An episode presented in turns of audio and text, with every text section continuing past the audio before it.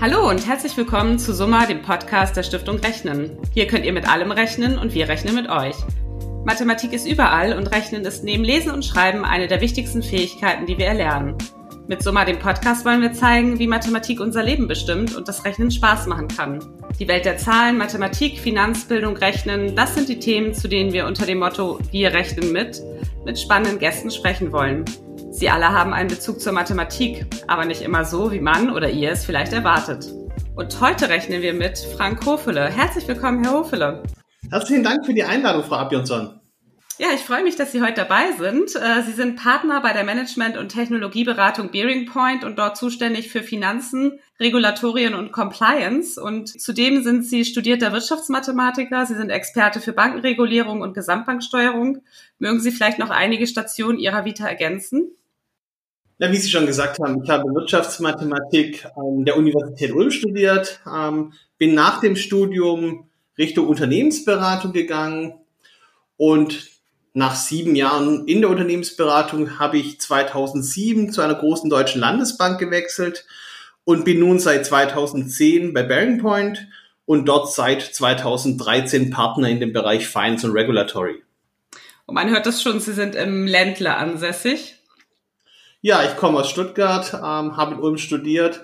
Wunderschöne Stadt, ähm, betreue aber Kunden bei uns äh, weltweit. Das heißt von Stuttgart, Frankfurt, ähm, Österreich, auch in den Niederlanden, je nachdem, wo man ähm, spannende Projekte im Bankenumfeld findet. Ja, apropos Banken, vor ungefähr zehn und zwölf Jahren war der Finanzsektor ja auch durch die Weltwirtschafts- und Eurokrise bedroht. Und nach nur zehn weiteren Jahren sitzen wir wieder in einer globalen Wirtschafts- und Finanzkrise, wenn ich es mal so nennen darf, auch wenn die Ursachen natürlich unterschiedlicher nicht sein könnten. Damals waren Sie auch Abteilungsleiter einer Bank, hatten Sie auch gerade gesagt. Sehen Sie eine Ähnlichkeit in den beiden Krisen? Na, die Krisen ähm, unterscheiden sich schon grundlegend. Ähm, wir haben damals über eine Finanzkrise gesprochen, wo der Finanzsektor der Auslöser war. Heute sprechen wir über eine Gesundheitskrise, ähm, die natürlich ganz andere Dimensionen nach sich zieht. Wir sehen leere Straßen, geschlossene Läden, ausgebremste Produktion. Das war damals an vielen Stellen alles anders. Dort haben die Menschen eigentlich ihr Leben in dem gewohnten Umfeld weitergeführt. Ähm, Parallelen haben wir natürlich trotzdem. Wir haben in der Finanzkrise genau wie heute einen unglaublichen ähm, Schlag für die Weltwirtschaft erfahren müssen. Die Volkswirtschaften um den Erdball herum sind in eine Rezession gestürzt. Deutschland schrumpfte dort in der Wirtschaftsleistung immens. Und auch für den Euroraum hatten wir damals wirklich eine Zerreißprobe. All das ist heute sehr ähnlich zu sehen. Ähm, wir haben damals aber auch gute Reaktionen gehabt. Ähm, die Zentralbanker haben es geschafft, den Finanzraum so zu stabilisieren und auch aufzubauen, dass wir heute tatsächlich davon sprechen können, dass die Banken ein Teil der Lösung unserer Corona-Krise wieder sein können.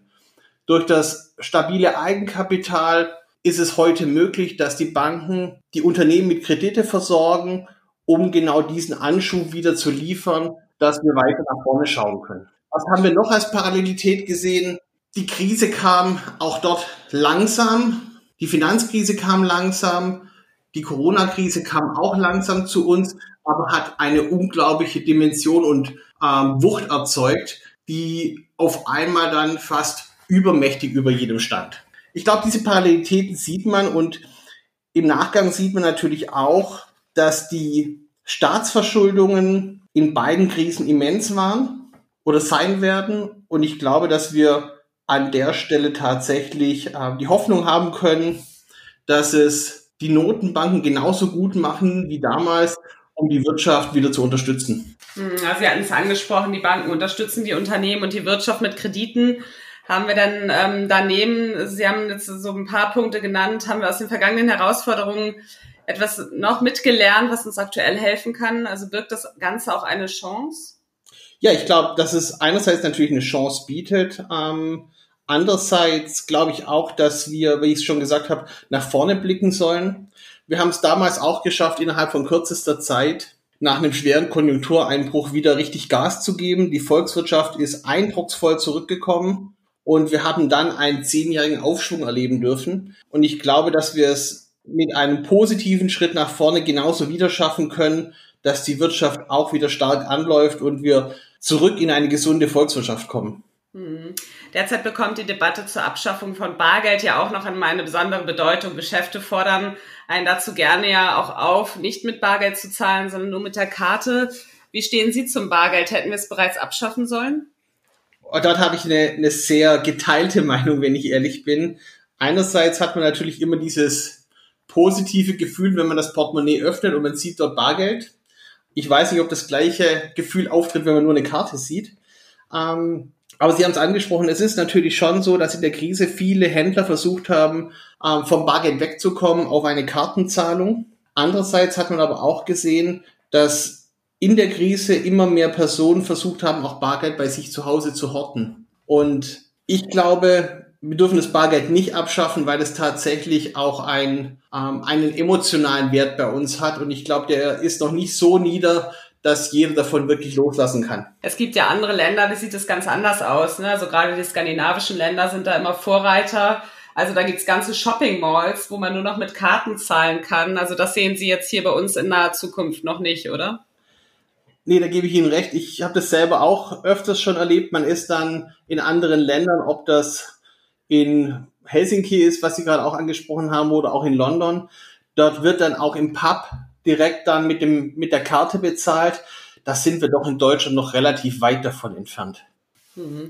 Wie sehen Sie denn generell die Zukunft von Banken? Also wenn wir jetzt mal fünf Jahre, zehn Jahre in die Zukunft blicken, wo stehen dann die Banken? Ja, die Frage ist, ähm, gibt es denn oder werden die Banken, wie wir sie heute kennen, tatsächlich ganz in der Art noch vorliegen? Ich glaube, die Banken stehen auch in einem grundsätzlichen Veränderungsprozess. Man sieht das auf der einen Seite, dass neue ähm, Player mit auf den Markt kommen und die natürlich auch Druck auf die etablierten Banken auslösen. Die Banken haben natürlich aber auch in diesem Zug viele Chancen, um sich zu erneuern und haben das natürlich auch an vielen Stellen schon getan. Vor allem auch, wenn man Richtung, ähm, Richtung Front Office zu den, zu den Kunden schaut. Ähm, ganz viele Digitalisierungsmaßnahmen wurden installiert. Der Weg vom Kunden zur Bank und von der Bank zum Kunde wurde deutlich verkürzt. Man hat viele Chancen in diese Richtung ähm, genutzt. Man hat viele Sachen probiert. Ich glaube, das ist der richtige Weg, um tatsächlich das heute bestehende klassische Banking in eine neue Welt zu führen. Hm. Es, es gibt ja so Begriffe Disruption, digitale Transformation, Plattformökonomie, die gerade in aller Munde sind. Ähm, das sind ja ganz, ganz viele Innovationsmöglichkeiten für Unternehmen, aber auch für Banken. Können Sie uns dazu kurz was erzählen? Ich, ich glaube, die, die, die digitale Transformation, wie Sie angesprochen haben, beginnt wirklich erst langsam. Wir sind dort noch in vielen Stellen in Kinderschuhen. Ähm, wir haben eine wirkliche Veränderung durch das, durch das Mobiltelefon erlebt, dass viele Transaktionen, viele Tätigkeiten tatsächlich mobil erfolgen können. Da haben die Banken ganz viel nachgezogen und ich glaube, das ist auch ein ziemlich guter Weg. Was wird aber passieren? Es werden einfach immer mehr Veränderungen kommen, es werden immer mehr Services für den Kunden kommen. Die Kunst wird es aber sein, nicht nur den Service anzubieten, sondern tatsächlich auch als Institut mit diesem Service Geld zu verdienen. Das Zweite, was ich so ein bisschen sehe, was in dem Thema Transformation dazukommt, ist der Trend, dass sich die Gesellschaft auch Richtung Nachhaltigkeit verändert. Und ich glaube auch, dass das Thema Nachhaltigkeit ein weiterer Innovationstreiber bei Banken sein wird. Und ich hoffe auch, dass die Gesellschaft diesen Trend mit aufnimmt und dann in Kombination mit Digitalisierung und Nachhaltigkeit tatsächlich die Banken die Chance nutzen, ein erneuertes und innovativeres Banking auch mit anzubieten. Gibt es denn aus Ihrer Sicht aktuell Regulierungen und Herausforderungen, die diesem Fortschritt entgegenstehen? Ich glaube, die Banken haben in den letzten zehn Jahren, wir hatten ja kurz davor über die Finanzkrise gesprochen, ähm, ein, einen großen Brocken an Regulierungselementen aufzuarbeiten und zu heben. Ich glaube, aktuell verhalten sich die Banken, äh, die Zentralbanken sehr, sehr gut. Die EZB, die BaFin unterstützen in der schwierigen Phase die Banken, indem sie auch Regulierungsthemen einfach lockern. Aber ich glaube natürlich auf der anderen Seite strengt sich die Bank immens an, auch diese Regulierung trotzdem einzuhalten. Auf der anderen Seite kommen natürlich weitere Themen hinzu Richtung Compliance, dass sie natürlich immer mehr Informationen auch über ihren Kunden wissen müssen. Und ich glaube, dieses Zusammenspiel von Digitalisierung, Regulierung in der Bankenwelt muss, glaube ich, irgendwann auch eine gute Balance finden, dass die Banken tatsächlich ihr Geschäft sinnvoll durchführen können, aber auch natürlich in dem notwendigen Rahmen, den die Aufsicht ihnen setzt. Wir dürfen hier nicht in die Gefahr laufen, überreguliert zu werden, aber wir dürfen natürlich auch nicht den Fehler machen, dass wir zu viele Freiheiten am Ende lassen, um dann wieder in eine, ich sag's mal vorsichtig gesagt, Bankenkrise zu rutschen, weil wir zu vieles zugelassen haben während der Covid-19-Krise. Der grenzübergreifende wirtschaftliche Shutdown als Folge der politischen Maßnahmen zur Eindämmung des Virus zwingt ja Unternehmen aus nahezu allen Branchen gerade ihren Finanzforecast einer tiefergehenden Überprüfung zu unterziehen. Vor diesem Hintergrund veranstalten sie eine Reihe von Billing Point Banking Talks zu aktuellen Themen, um Banken bei der Bewältigung dieser Herausforderungen zu unterstützen. Was ist denn der Schwerpunkt und wie können Sie hier konkret unterstützen? In welchen Themen können wir unterstützen? Unser Fokus liegt hier relativ klar auf dem Bereich New Banking, also nachhaltig, Effizienz und auch Wachstum. Wir bieten zum Beispiel im Umfeld Effizienz den Banken klare Zielbilder an, wie sie mit uns in eine kostenpassende Struktur kommt, die auch eine Balance zu den Erträgen hat. Aus meiner Sicht ist es absolut notwendig, dass Banken gute Cost-Income-Ratios haben, um langfristig wettbewerbsfähig zu bleiben. Wir begleiten Banken genau auf diesem Weg, dass sie tatsächlich am Ende eine Finanzarchitektur zum Beispiel besitzen, mit der sie langfristig effizient in der Bankenwelt agieren können. Wir haben das auch in unserer europäischen Bankenstudie aus 2019 analysiert und man sieht einfach, dass die Banken hier, vor allem auch in Deutschland, Österreich, noch großen Handlungsbedarf haben. Aber auch in aktuellen Themen unterstützen wir Banken, wie zum Beispiel beim Thema Prozessbeschleunigung, dass Kredite, die heute bei den Hausbanken oder bei den Förderinstituten oder Kreditanträge, die bei den Hausbanken und Förderinstituten eingehen, schnell bearbeitet werden können. Wir haben hier technologische Lösungen, um das Geld tatsächlich schnell wieder in die Unternehmen zurückzuführen oder zu führen, um dort den wirtschaftlichen Aufschwung zu unterstützen. Hm, spannende Punkte. Bei meiner Recherche bin ich auch auf einen ihrer anderen Schwerpunkte mit dem Namen Abacus gestoßen. Der Rechenschieber Abacus und die Bedeutung dahinter rechnen zu können, liegt ja auch uns besonders am Herzen. Das sieht man ja auch in unserem Logo. Können Sie uns erklären, was hinter Abacus steckt? Ja, Abacus ist eine ähm, regulatorische Softwarelösung von Bearing Point beziehungsweise der Bearing Point Software Solution. Ähm, wir versetzen damit Banken in die Lage, regulatorische Anforderungen, zum Beispiel der EZB oder der BaFin zu erfüllen. Und wir sind mit der Lösung somit eigentlich das passende Bindeglied zwischen Bank und Regulatoren und tragen damit mit Abacus zusammen oder mit, dem, mit der Software Abacus unseren Teil zur Stabilisierung vom Finanzsystem bei. Sie sind ja ein Interviewgast, bei dem der Bezug zur Mathematik offensichtlich ist und sich auch in der Wahl des Berufs widerspiegelt. Wo hilft Ihnen die Mathematik denn abseits des beruflichen Umfelds in Ihrem Alltag? Oh, Mathematik hilft an vielen Stellen. Ähm, ob es die, die Überschlagsrechnung ist, zum Beispiel beim Einkaufen oder ähm, Kalkulationen, die man mit den Handwerkern macht, als wir vor zwei Jahren unser Haus umgebaut haben. Ich glaube, Mathematik ist ein so wesentlicher Bestandteil des Alltags, auch bei der Fragestellung nach privater Altersvorsorge.